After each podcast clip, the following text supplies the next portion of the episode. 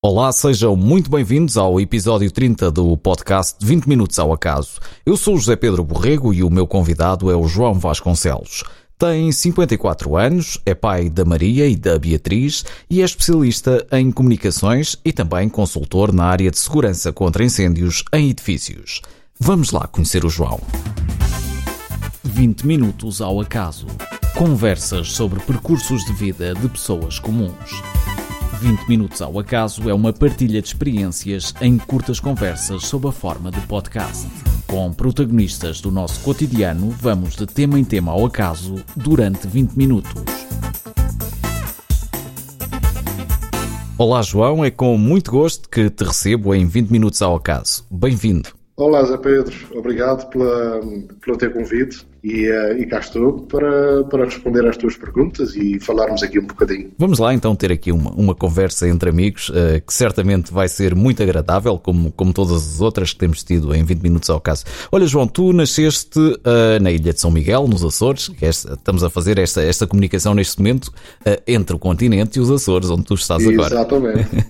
então diz lá, onde é que nasceste? Olha, nasci aqui na Ilha de São Miguel, na, na matriz da Ribeira Grande. Vivi lá até os meus 28 anos, depois mudei-me aqui para a Fajão de Baixo, um, aqui no Conselho de Ponta Delgada. Então, e fizeste então a escola primária também na Ribeira Grande, não é? Exato, fiz a escola primária na, na Escola Espírito Santo, depois fiz também o ensino básico Uh, na Ribeira Grande até o nono ano e depois vim, uh, vim estudar para Ponta Delgada, para uma escola que tinha uma vertente tecnológica que me interessava, a Escola de Domingos Rebelo, e na altura essa escola tinha uma área de eletrónica e foi para essa área que, que eu fui e fiz o décimo, décimo primeiro e décimo segundo. Mas tu, juntamente com estas coisas todas, tinhas também aqui algumas uh, atividades uh, extracurriculares, assim podemos dizer, tu, tu, fizeste parte dos escuteiros e também dos bombeiros, não é? Exatamente, aliás, nessa altura, na altura que andei a estudar, as atividades foram até demasiado extraescolares, porque eram coisas tão interessantes que o estudo de, muitas vezes nem por isso, não é? Mas, eh, mas sim, tive, tive, tivemos aí com um grupo de amigos, fizemos na Ribeira Grande, eh, fundamos os escoteiros, depois eh, fui com 17 anos fui, fui para os bombeiros, para os bombeiros da Ribeira Grande, e nessa altura nós também já tínhamos um outro projeto em, em andamento, que era umas sonorizações que nós fazíamos lá num espaço público, num jardim público, normalmente durante o verão, também na época de Natal. Uhum. Nós fazíamos umas sonorizações que depois acabaram por ser eh, muito radiofónicas. Ah, pois, porque também tens aqui uma incursão pelo mundo da rádio e isso interessa-me bastante esse tema. pois é, Pois é, nós, nós em, em 86 uh, eh, fizemos uma rádio, pirata, uma rádio pirata. Como é que se chamava uh, a rádio? Uh, a rádio chamava-se, e ainda hoje continua, continua em atividade, a Rádio Nova Cidade, e isto porque a Ribeira Grande tinha sido há poucos anos elevada à cidade, e então daí a razão deste, deste nome. E um, fiquei lá na rádio até 88, ainda não. A rádio continuou, depois houve o, o apagão, não é? E depois ela procedeu ao seu licenciamento e continuou. De legalização de, dessas rádios, exatamente. Então, e o que é que tu fazias na rádio? Quais eram as tuas Olha, funções? Nós, nós fazíamos um pouco de tudo, mas a minha área era mais. Uh, fazíamos uh, locução de continuidade, fazia também a parte técnica de montagem de, de, de spots publicitários, etc. Mas realmente a área que, que eu gostava mesmo era de, de, fazer os textos publicitários, que tem uma característica no português eh, diferente. Nós temos que eh, ter atenção às intuações, a música. Exato, e o, ritmo, o próprio ritmo. ritmo é, tudo isso. É muito, muito, muito, muito Também, também gostei muito de fazer isso, eh, de gravar publicidade. Foi de facto uma área que, que, em que estive envolvido e que gostei bastante. E tu chegaste a fazer programas musicais também, locução de continuidade, como disseste agora. Tu lembras-te quais eram os artistas e as bandas que passavas nesta altura? Lembro-me. Lembro-me até porque nessa altura, com, com as nossas idades, não é? A, a, a, música que nos marca e a música que me marcou pessoalmente foi aquela dos anos 80, 81, por aí afora, até, até o final de, da década de, de 80, e coisas como Supertramp, Dire Straits, uh, Police, uh, Pink Floyd, uh, enfim, uma série de e bandas também americanas, eh, como por exemplo John Cougar, Mellencamp, lembro-me agora deste, e muitos outros que, que, que agora não me lembro. Olha, Mas, aliás, e nesta, altura, nesta altura era difícil eh, ter acesso à música, pelo menos àquela música mais recente, acabada de sair. Uh, tu estás a falar aqui de, alguma, de, alguns artistas que, que estavam uh, no top americano da altura. Como é que vocês tinham acesso a esta música? Nós tínhamos um amigo na América e, e é um, um amigo que se entusiasmava bastante com o nosso trabalho um, sobretudo na altura que nós começámos a gravar eh, programas para, algumas rádios aqui nos Açores. Um, e ele então eh, prontificou-se e nós recebíamos as novidades na semana a seguir, enquanto que a edição portuguesa dessa, dessa discografia só saía para aí um mês depois, ou e às vezes dois. E nós tínhamos as novidades ali bem fresquinhas. Lembro-me que, que nós recebemos e tinha uma qualidade excepcional o vinil, o, o, single do, do, do, trailer de Michael Jackson e penso que se não fomos dos primeiros, fomos, devemos ter sido, penso eu que dos primeiros, se não o primeiro em Portugal, a pôr aquilo, a pôr Michael Jackson no ar. E eu lembro-me de em conversa contigo, tu me referires que de alguma forma tentavam ouvir aquilo que se fazia em termos radiofónicos fora dos Açores. Uh, queres contar como é, que, como é que eram as vossas técnicas? Uh... Nós tínhamos, uh, claro que aqui nós não recebíamos o FM, não é? recebíamos só onda média, onda curta, e na onda curta nós, nós tentávamos captar as emissões da rádio comercial, que chegavam cá, dependia muito da propagação, chegavam cá muitas vezes é, é, muito degradadas à emissão, para nós termos referências não só das seleções musicais, mas do, do, do própria, dos próprios conteúdos, etc. Lembro-me que eh, nós seguíamos eh, na rádio comercial o, o Luís Filipe Barros com, com, o seu Rock and Stock e tínhamos uma outra rádio uh, que, que, emitia desde Londres, que era a Radio Luxembourg. E esta com, com as novidades sempre de, de última da hora, né? E nós, nós, como recebíamos aquilo mal, fizemos uma certa experiências e, e depois, e depois lá com, uh, conseguimos arranjar uma metodologia que uh, aumentava um pouco o ruído, mas conseguia-se uhum. ouvir um, um bocadinho melhor. Que era a seguinte: pegámos num, fizemos uma bobina num, num, num isqueiro, num isqueiro daqueles piques, não é? Sim, daqueles uh, que eram muito usados em, em todo lado. Muito usados, exato. Uh, o formato ainda existe hoje, com, com, com várias marcas, né? mas uh, pegámos uma isqueiro daqueles, bobinámos o isqueiro, ligámos, ligávamos ao neutro da instalação elétrica e aquilo fazia uma antena espetacular. um, encostávamos na parte de fora do, do, do rádio do, do, do rádio EAM, perto da ferrite, e aquilo realmente dava, dava uma captação extraordinária. E, e ficávamos uh, muitas vezes serões e noites a ouvir, a ouvir a rádio comercial e a Radio Luxemburgo para termos ideias e fazermos, pronto, fazermos as nossas seleções musicais. E vocês gravavam essas emissões, não é? Depois para, para ouvirem mais tarde? Às vezes, eh, depois conseguimos também tirar o, tirar o, o som, o áudio lá do, do, de um dos rádios e, eh, e, e, gravávamos algumas coisas. Para depois, quem não, quem não estivesse a escutar naquela altura da nossa equipa, depois tinha a oportunidade de ouvir e, e de tirar ideias. Mas era, mas era interessantíssimo interessantíssimo, interessantíssimo.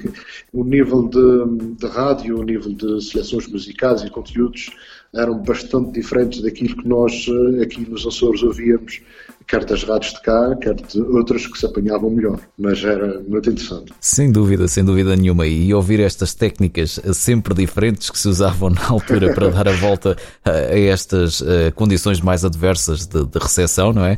São sempre exato, muito interessantes de ouvir. E depois, um, tu, a rádio vai para o processo de legalização, tu deixas a rádio nesta altura, não é? Exato. E o que é que vais fazer? O que é que vais fazer a seguir? Olha, a seguir fui, fui trabalhar a tempo inteiro para os bombeiros, uh, Serviço Geral de, de Coordenação de, do Dia a Dia, uh, durante o Dia dos Bombeiros. À noite havia as equipas de, de prevenção, não é? De, de piquete.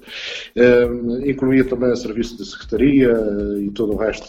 Os bombeiros têm que rentabilizar bem os, o seu capital humano e então fazíamos um pouco de tudo, mas sobretudo essa área. Sabes essa que área este, estes temas do, do voluntariado interessa-me bastante. Uh, e tu como é que uh, começas nos bombeiros? Uh, como é que foi a tua entrada, digamos assim? Olha, eu com 17 anos ia, resolvi, resolvi entrar para, para os bombeiros, isso porque antes, antes houve um curso de nadadores salvadores. E depois veio o comandante dos bombeiros, que precisava de pessoal, naquela altura tinha pouca gente, começou a, a sondar-nos para ver se, se nós, que estávamos a fazer o curso de nadadores salvadores, se, se queríamos ir para, para os bombeiros. Mas foi uma sondagem assim um bocadinho uh, persistente. Uhum. E, uh, e, e, um grupo de uma parte da, da, desta malta foi. Claro, com, com, com, a oposição dos meus pais, sobretudo do meu pai, que não gostava nada da ideia de, do filho ir para, para os bombeiros. Ele mais tarde passou a gostar, uhum. mas, eh, mas nessa altura, com 17 anos, não, ele não gostava da ideia. Mas foi, foi uma experiência absolutamente fantástica. E, e tu, eh, depois de, continuaste por muitos mais anos eh, nos bombeiros, inclusivamente não só na Ribeira Grande, mas depois também em Ponta Delgada, não é? Exato, exato. Eu, hum, eu em 94 mudei de emprego, fui trabalhar numa, entidade pública na área das, das comunicações e, hum, e era em Ponta Delgada. Uh, entretanto, uh, tive o convite para vir cá para baixo para os bombeiros e em 95 vim para os bombeiros de Ponta Delgada e fiquei até 99. E aí que funções é que tinhas nos bombeiros de Ponta Delgada? Durante a última parte, eh, durante seis anos na Ribeira Grande eh, e os quatro anos cá em Baixa em Ponta Delgada, fui, fui segundo comandante e fiz, fiz isso até, fiz, exerci até ao final. E quais é que são as funções principais de um segundo comandante de bombeiros? Isto uh, não, é, não é propriamente uma, uma, uma função muito fácil, porque nós apanhamos de baixo e de cima. de cima do comandante e de, todos, de toda a outra hierarquia a nível da proteção civil e, e debaixo do pessoal. É? Uh, mas, mas é absolutamente interessante uh, uh, e cativador. pronto, e depois o combate a incêndios é uma coisa, uma coisa que nos deixa uma marca de adrenalina uma, impressionante. E ainda levei uns quantos anos a desinfectar-me da adrenalina. Pois, imagino que seja viciante depois também é. de estar envolvido nesse tipo de operações, não é? e, tu, e depois há aqui uma altura também da, da tua vida em que tu decides ir estudar, não é? Vais fazer uma licenciatura na Universidade dos Açores, aqui na área de estudos portugueses e ingleses. Exatamente. Um, foi no ano a seguir a ter saído do, dos bombeiros, resolvi ir fazer, ter uma atividade que, que, que me desse alguma, algum ânimo, não é? Já que os bombeiros uh, é uma atividade bastante intensa e então resolvi, resolvi fazer uns, um curso de cultura geral e foi absolutamente uh, foi, foi muito interessante. E, e porquê é que tu escolheste aqui o português e inglês? Porque uh, nas outras áreas, as áreas técnicas aqui uh, existem, mas só, só são os anos, os primeiros dois anos, os preparatórios. O resto da, do, do, curso é feito no continente, nomeadamente no técnico ou em Coimbra. Como não tinha outras hipóteses, já estava casado, já tinha minha, minha filha mais velha, uh, tinha o meu, o meu emprego cá, portanto só me restava fazer um curso que, que fosse de cultura geral. E este, e este realmente proporcionou-me uma banda larga muito interessante. Uhum. Portanto, ficaste satisfeito com a tua escolha? Muito, muito satisfeito. Muito e, mesmo. E que tipo de ensinamentos é, é que mais te marcaram durante o curso? Olha, eh, sobretudo a parte, a parte de, do estudo das culturas eh, e da literatura. Nós tínhamos aquela componente toda do português, da gramática, de, de, tudo isso, mas, eh, e do inglês também, mas o que realmente foi, foi interessante foi, foi estudar a, a literatura como, como espelho da, da, cultura de cada, de cada povo, de cada área geográfica do, do planeta. Muito interessante. Sobretudo, focava-se na, na cultura portuguesa portuguesa, na inglesa e na norte-americana. E aí o leque de obras a estudar foi, foi incrível, desde Moby Dick, Shakespeare, eh, coisas eh, absolutamente interessantes e que são bastante reveladoras da cultura desses, eh, da cultura anglo-saxónica. E curiosamente, sendo, sendo uma pessoa que começou numa área, numa área técnica e que tem desenvolvido toda a sua atividade numa área técnica, ir para um curso de, de literatura ou de línguas ou de letras, neste caso, não é? Pois, uh, pois é. uh, por isso é que nos, nos, dá uma banda larga bastante interessante. Uh, mas depois, depois também surgiu, mais tarde, um ano e tal mais tarde, surgia a hipótese de, de fazer um, um, mestrado na área da segurança. Fiz um mestrado na área, na, um mestrado Ambiente, Saúde e Segurança na Universidade dos Açores também. Portanto, aqui já a eh, tua área natural de, de trabalho e de experiência, com, com muita experiência acumulada exatamente. nos bombeiros, não é? Exatamente, exatamente. Um, embora a parte da segurança nesse, nesse mestrado fosse, fosse segurança no trabalho e depois, um, depois enverdei pela parte do, do, da segurança contra incêndios e edifícios, que realmente é, é aquilo que me entusiasma. Portanto, neste mestrado, de alguma forma, conseguiste complementar eh, a experiência prática que tinha, tinhas com, com conhecimentos uh, mais teóricos e talvez mais uh, suportados na literatura, em trabalhos científicos e académicos que vão sendo feitos nestas áreas? O curso, o curso de Estudos Portugueses e Ingleses proporcionou-me uma, uma oportunidade de melhorar bastante a minha, a minha escrita e, e, a expressão, não é? E, uh, e isso, e isso valeu-me bastante, quer no trabalho final de tese, quer durante os trabalhos do, do, do mestrado, porque o saber escrever, uh, nós podemos até ser, ser muito bons na área técnica, mas se não soubermos expressar eh, isto no papel e na, na, linguagem oral, parece até que não sabemos nada dessa área técnica. Pois, é? a comunicação é fundamental em tudo, não é? Fundamental, sim, sim, sem dúvida. É, sem dúvida. Então, e depois eh, de acabares este mestrado, tu tens também uma atividade bastante intensa ao nível da formação na área de segurança contra incêndios e edifícios. Exato. Eu dou, dou formação, uh, às vezes pós-laboral, para uma outra empresa de, de, de, formação. Dou também uh, o combate a incêndios na, na licenciatura de Proteção Civil cá na Universidade dos Açores e, e alguns módulos relacionados também com os incêndios e a organização de emergência neste, neste próprio mestrado que eu, que, que eu fiz, que já vai na sua oitava edição. Eu fiz a, a segunda, 2007, aliás, 2006, 2008. Também desenvolves algum trabalho de consultoria nesta área? Sim, sim, sim.